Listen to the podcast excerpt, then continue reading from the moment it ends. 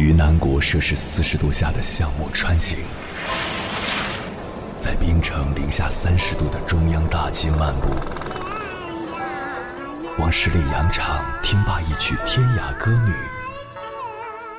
西出阳关凭黄沙穿金甲，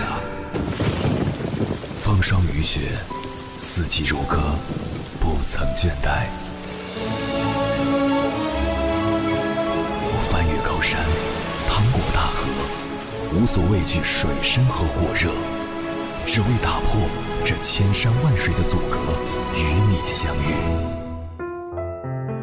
我是英波，我在原来的地方等你，不见不散。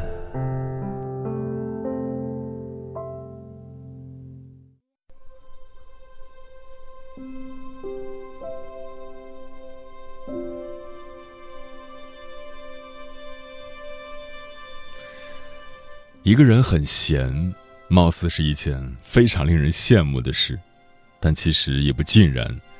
太闲必然会带来另一种恐惧，存在的虚无、平庸的空洞。为了忘却这种恐惧，遮蔽这个虚空，人就会开始创造。人都想证明自我，向世界抛媚眼，say hello，嗨，我在这儿。说的力量太小，那就做。通过事件燃火为号，更热烈的勾搭。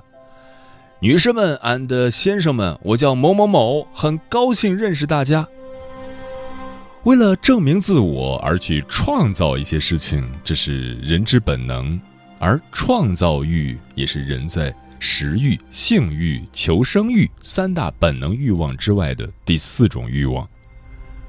童年时做手工。玩橡皮泥、画画、写故事，去山上捡树枝、搭建小木屋、做自己的房子，都是创造的端倪。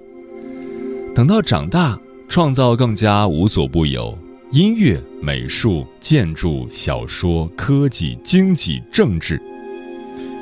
但创造欲和所有欲望一样，它会盛产文明，也会盛产败坏，盛产伟人。也盛产混蛋，得看你怎么利用它。你把它当方程式，它就会为你带来哥德巴赫猜想；你把它当笔，它就会为你带来百年孤独；你把它当纵欲方式，它就会为你带来繁复、肮脏、没有下限的性关系。一个人很闲时，就有了自由。自由必然会催使你听从内心，去创造自己一直渴望的东西。但建一栋高楼，研究一项学术，发明一种科技，输出一种价值观，去福利院做义工，到世界各地旅行，都需要专业技能、才华、心智、良知、金钱的支撑。人群中的大多数都没有这样的可能。大家退而取其次，去创造爱情。爱情多诱人的魔法，一旦拥有，生活这颗被滤干了水的蔬菜，仿佛又有了生机。未来这种像雾霾一样的存在，仿佛风过天青，一下子变得明朗。多好啊！简直应该人手几份儿，简直应该批量生产，简直应该弄个爱情生产基地，专业造福人间。但爱情也低廉，在所有的创造中，它门槛最低，成本最小，无需任何投入，只要两具蠢蠢欲动的肉体，一点下半身的冲动。就可以山崩地裂、死去活来、柳暗花明又一村。尤其是那种不甘寂寞而制造的爱情，比如我听说过一位瑜伽老师，就是个中高手。他说：“我要追求一世不厌倦的情感。”于是他在恩位情人间辗转腾挪，创造多种匪夷所思的性关系。忙忙碌碌，难以消停。今天和王二久别重逢，明天和张三分手又和好，后天和李四、赵五共同创造爱情故事，大后天和前六的老婆见面谈判，还有各种礼物等着签收。太丰盛了，太复杂了，闹闹哄哄，连掉个眼泪都像一场狂欢，无数男人来安慰，无数女人去妒忌。是啊，参与了这么多人的生活，自己也像个活人了。但他是因为爱吗？不，他谁都不爱，他不过是想借助这种方式，来逃避对自我的审视。相比于我怎么又懒又蠢，什么事都做不好这样的自我评价，他们又坏又贱。说过的话都不算数，这样的对别人的评价当然更容易被自己接受，因为后者会让你免于自我苛责，陷入忧伤但舒服的想象。他们脏贱坏，我傻白甜。有个男人曾经也是他的床上客，多年以后尘埃落定，男人回想当年说。都是因为太闲了，人一闲就容易堕落。朋友问他，为什么人闲就容易堕落？他说：“这就跟动物一样，没有工作，也没有追求，理智就会退化，动物本能就会支配行为，一天到晚除了吃就是交配。人也是这样，没有了为人的动力。”人就会像动物一样去度日。他的这段话发人深省。是啊，作为一个人，万不可因懒惰而劝慰自己放弃努力，因为这很可能就是堕落的开始。最无所事事的人是最能来事的人，最闲的人是最累的人。最迷失的人是最容易堕落的人。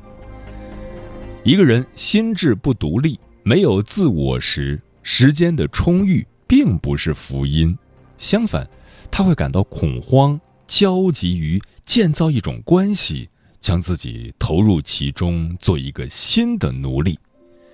比如纵欲，比如吸毒，比如犯罪，自毁毁人，依于湖底。因此，说到底，人还是需要找到一种东西，能让自己骄傲的站在大地上。不必为生而为人感到抱歉，不必自我逃避，不必在茫茫时间中重新退化成四足着地的生灵。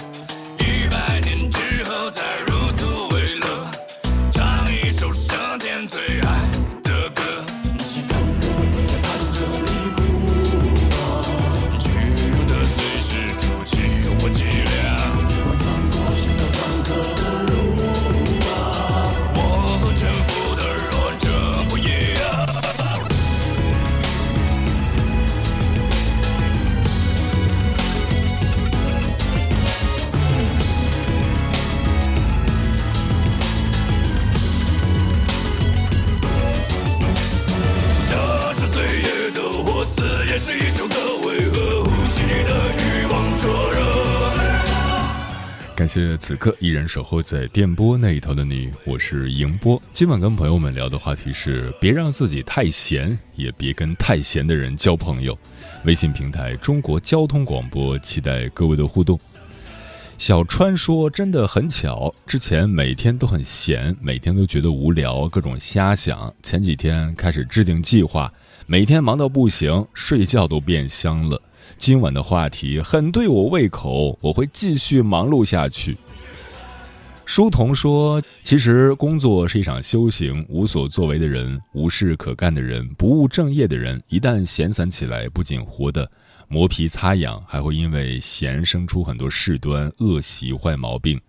一个人活着，只有劳动才能创造价值，它可以是体力的，也可以是脑力的。”但无论你再富有，如果每天只顾吃喝玩乐，什么也不干，就失去了做人的意义。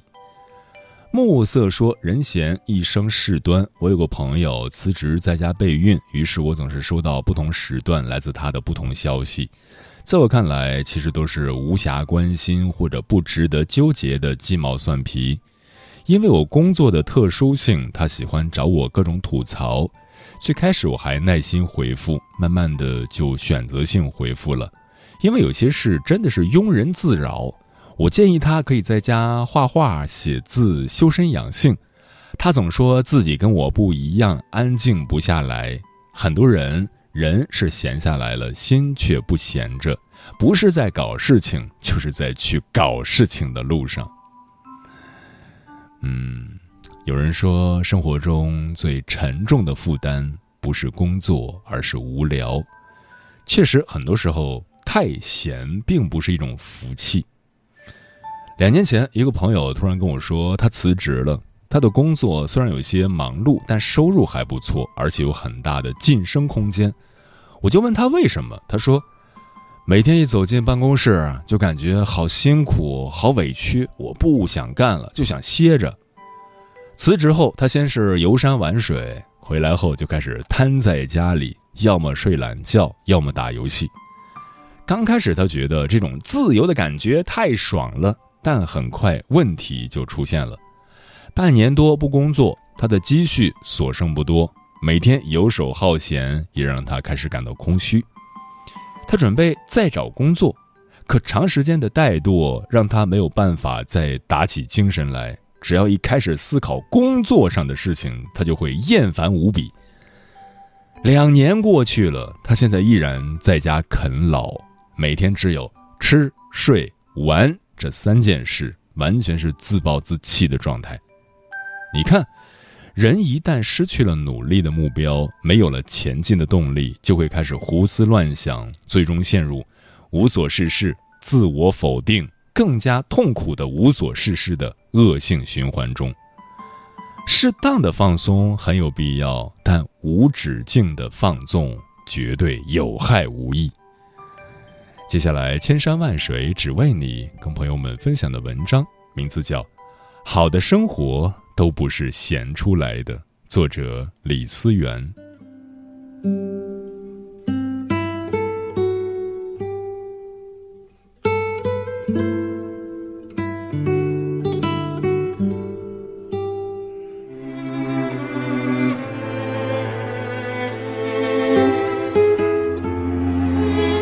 前几天我去银行找一个朋友办点事，刚好碰到有个保洁阿姨正在大厅里拖地。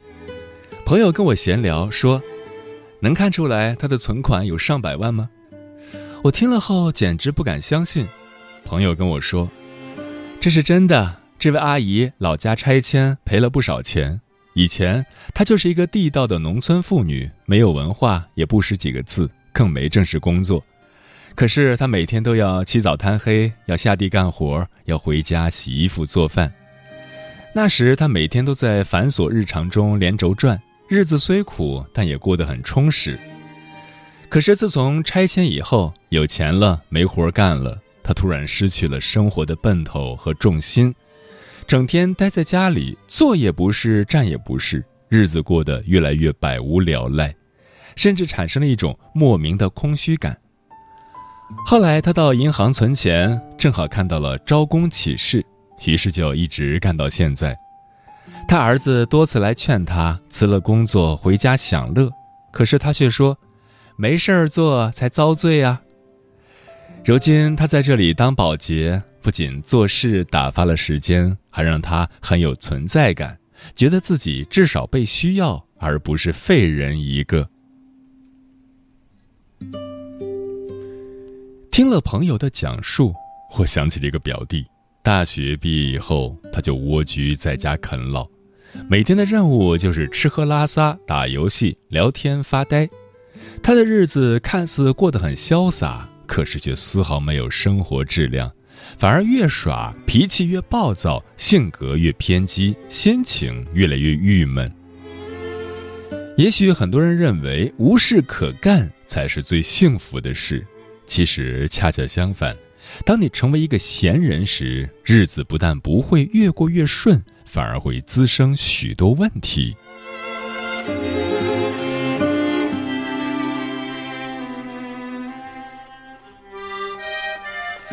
我们小区有个王大婶儿，大家都不太见她，因为她这个人最喜欢夸夸其谈、搬弄是非、说三道四。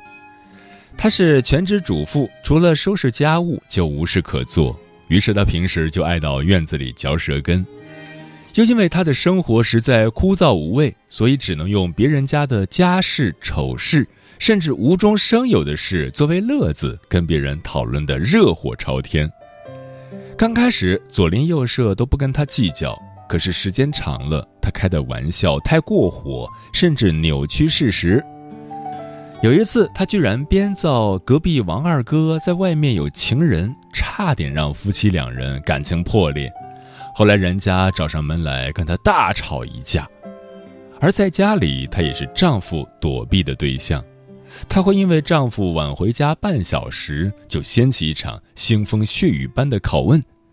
丈夫一再解释是因为多加了一会儿班可她根本油盐不进，执意认定丈夫另有隐情。丈夫说的每一句话，做的每一件事，哪怕看他的眼神，都会引起她莫名其妙的猜忌。于是她一个人没事儿找事儿，自怨自艾，没完没了。她丈夫忍无可忍，提出离婚。后来若不是亲友相劝，他们早就各奔东西了。我曾经看过一个故事，有个企业家向朋友们诉苦说。他的妻子总是对他有一万个不放心，随时都要打夺命连环铐，让他寸步难行，毫无自由可言。有人建议他要给妻子足够的安全感，有人建议他要给妻子更多的爱，可是只有一个人说到了重点：给他找事干，只要是正当的，无论干什么，就是不能完全让他闲着。在生活中，人太闲真不是一件好事。一则无事容易生非，不仅得罪人，也会让心情郁闷；二则太闲了，就容易胡思乱想，容易钻牛角尖，容易把精力放在鸡毛蒜皮的小事上，让自己和别人都过得不舒坦。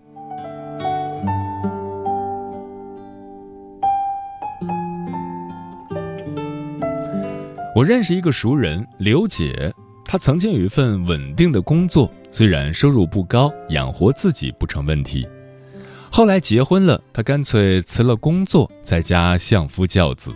刚开始，她的日子过得十分滋润，因为每个月丈夫给她的生活费绰绰有余，除了日常的家庭开销，还剩下不少钱。她隔三差五的就去买新衣服、买新鞋、买新的化妆品。那时，她可以不费吹灰之力就能过上许多人梦寐以求的好日子。可是好景不长，再后来，丈夫突然要跟她离婚，她当时完全没有心理准备，死活纠缠着跟丈夫打了三年官司，婚照样离了。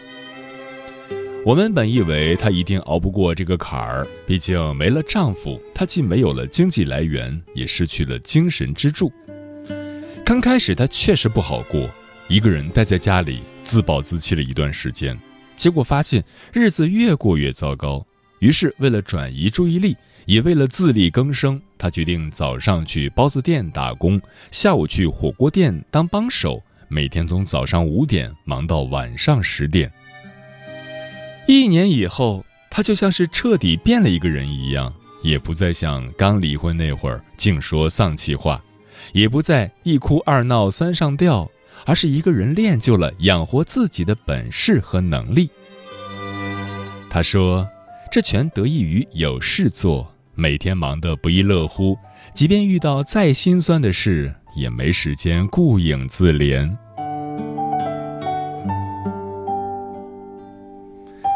其实，在感情中，越是闲的人，越容易依靠别人，越容易失去安全感。记得电视剧《我的前半生》里有句台词：“人呀，不能太闲，得有事做，既能排忧解闷。”关键时刻还能助自己一臂之力，不至于没了依靠就倒下走不动路。而且有事干，生活就足够充实。无论遇到再大的挫折，都可以消减现实生活中的苦痛感觉。再者，有事干就会给你的生活带来十足的底气，会让你活得更加从容且淡定。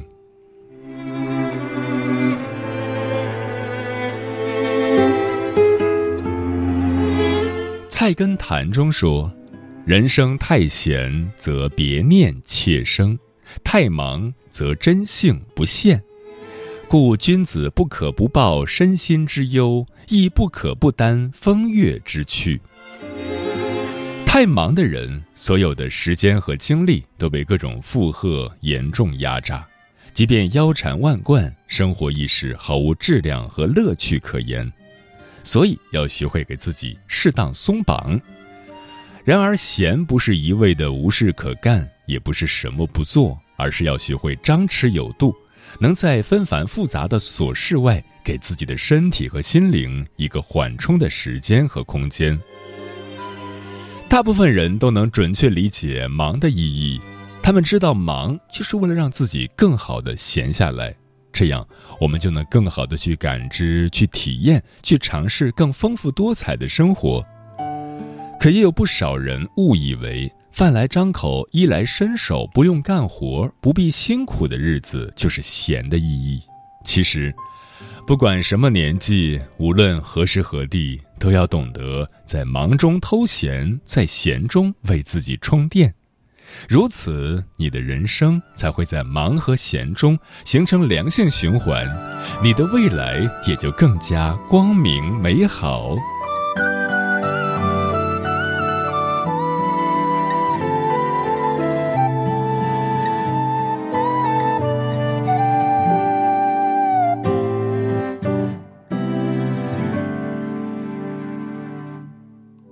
别的记得小时候，老师总说要做个有理想的人。就在他给我系上红领巾时，激动的我已满脸的认真，怀里这滚烫理想似翅膀般带我飞出故乡的小城。是这般崇高境界，让我暗下决心要为此奋斗终身。年少的勇气从来不会惧怕外面世界到底有多大。记忆里每个伟大的先辈，总把喜悲全可以放下。书里的话，老师的，坚信着未来，并倔强的长大。我执着的飞呀，奔走在天涯，不舍着与你情分际，强忍的泪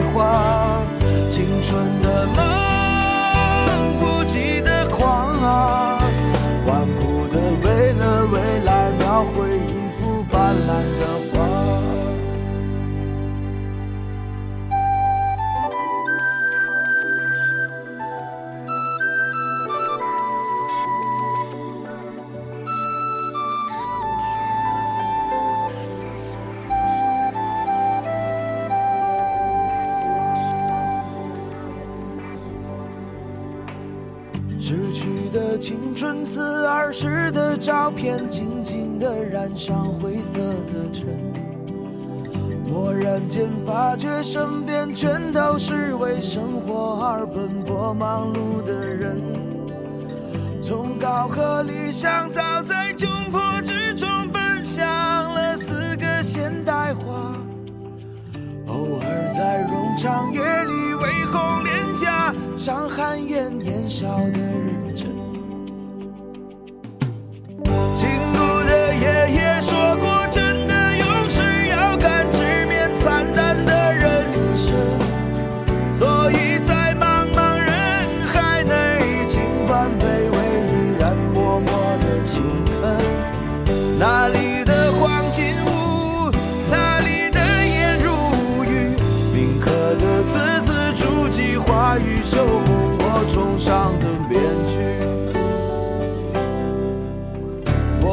执着的飞啊，奔走在天涯，不舍着与你尽分析强忍的泪花。清晨的太阳，盛开的鲜花，今天才发现是块日夜纠结的伤疤。才明白，理想不过是卑微的另一种牵挂。做的